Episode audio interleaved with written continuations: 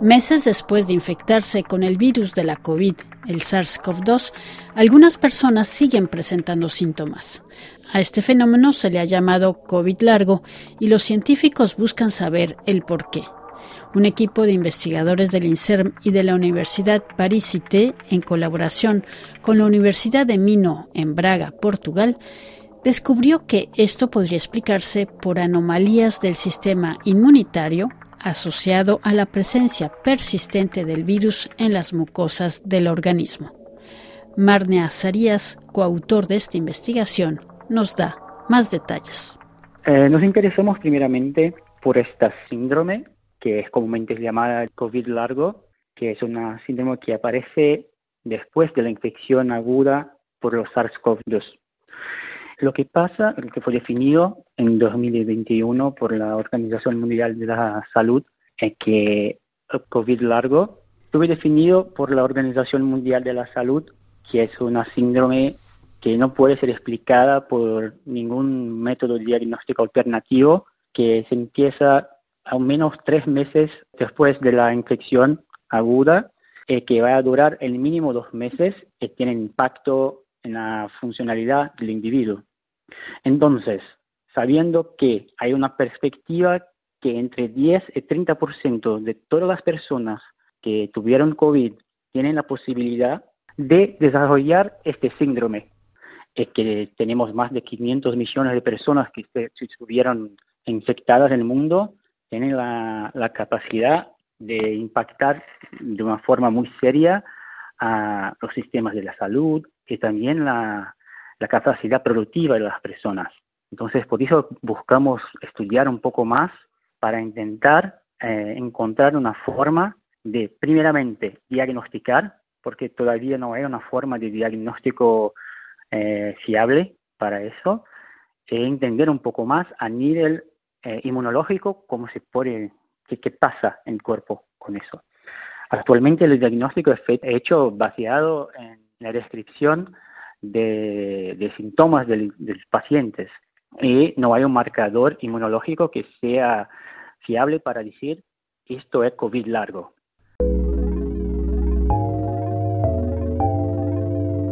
Por el momento no existe un biomarcador específico que permita diagnosticar un COVID largo, pero los científicos identificaron ciertas correlaciones que podrían ayudar a predecir si la persona va a desarrollar esta patología.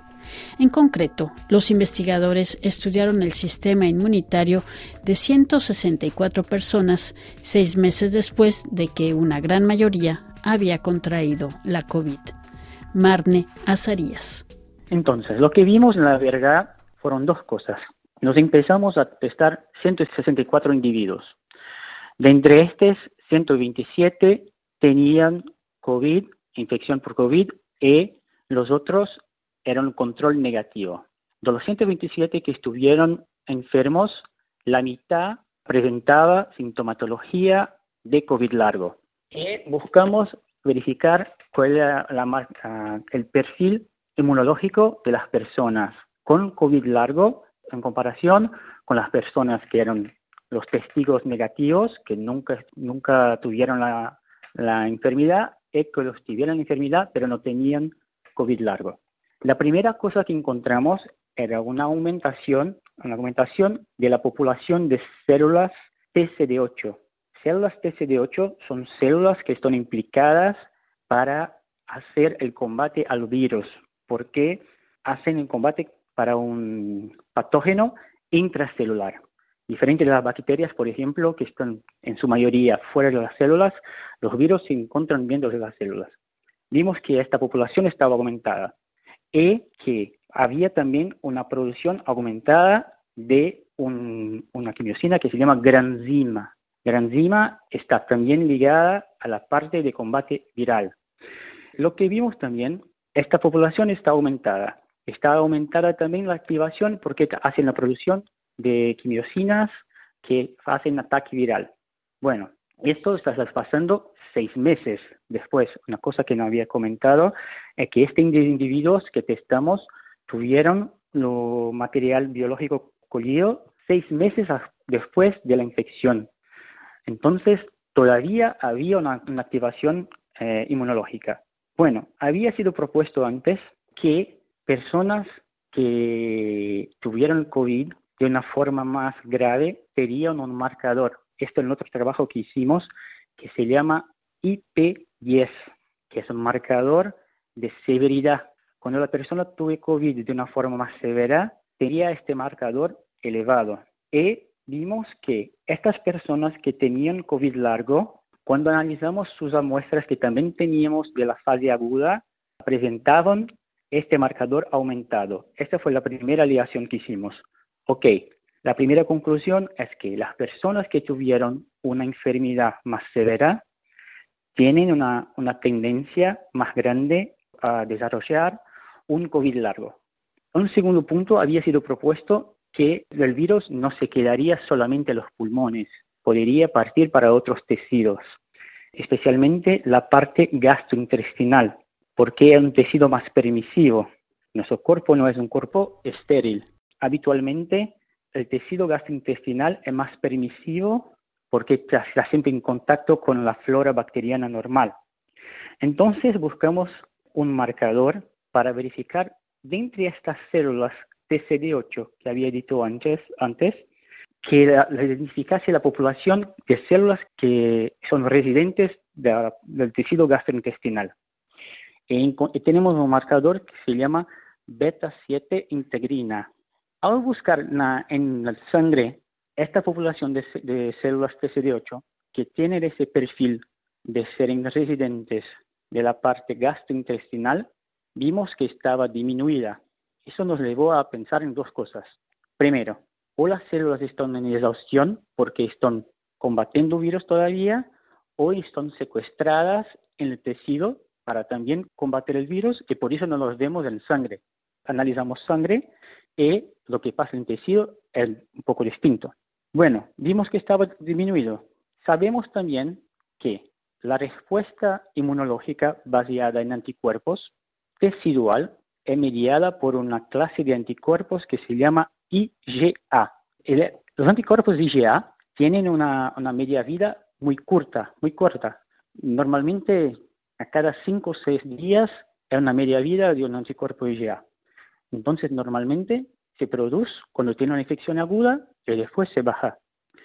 Cuando analizamos el nivel de IgA de los individuos con COVID largo en comparación con los individuos que tuvieron COVID pero no tienen la síndrome de COVID largo, vimos que los individuos con COVID largo presentan una, una aumentación en el nivel de IgA, sugiriendo que todavía hay la expresión de antígenos, de marcadores virales que estimulan las células productoras de anticuerpos IgA a las producir. Las producir. Entonces, este es el biomarcador en conjunto con la población beta-7 integrina disminuida que nos permite inferir que, primero, hay una, persistencia viral en la parte gastrointestinal y la presentación de antígeno continúa siendo hecha y por eso continúa haciendo la producción de IgA. Es decir, que lo que encontraron es la, por decir así, una de las claves sería en este sistema gastrointestinal y sobre todo en la, lo que se llama la mucosa intestinal. Aquí estaría, aquí estaría la clave del, del COVID largo. A ver, explíquenos un poco más. ¿Qué pasa en esta mucosa intestinal?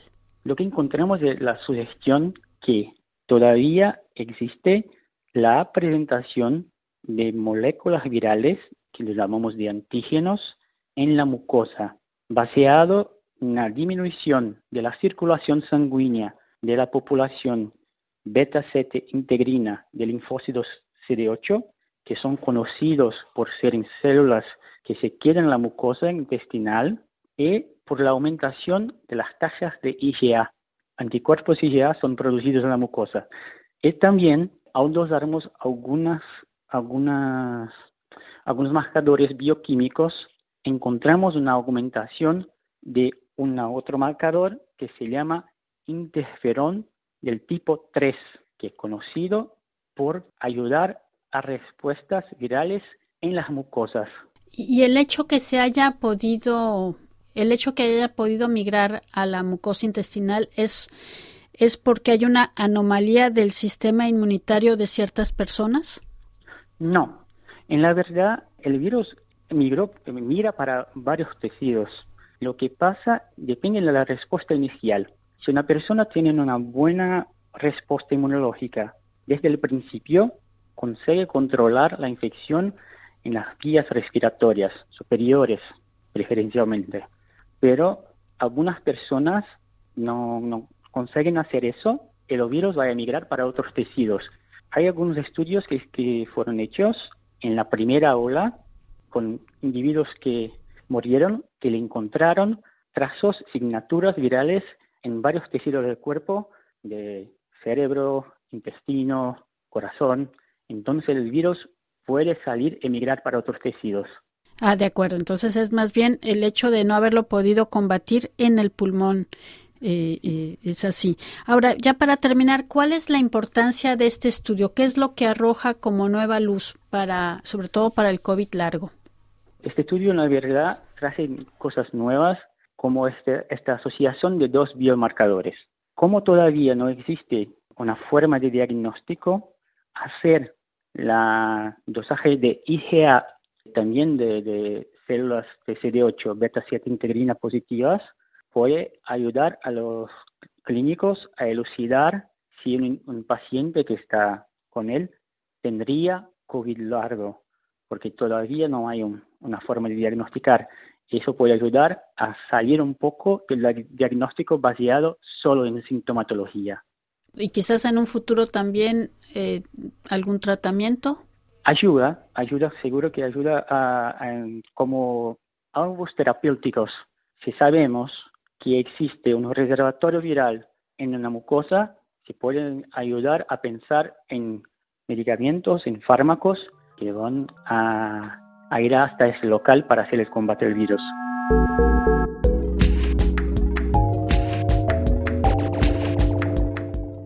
Escuchábamos a Marne Acerías, coautor de esta investigación, cuyos resultados fueron publicados en la revista Nature Communication.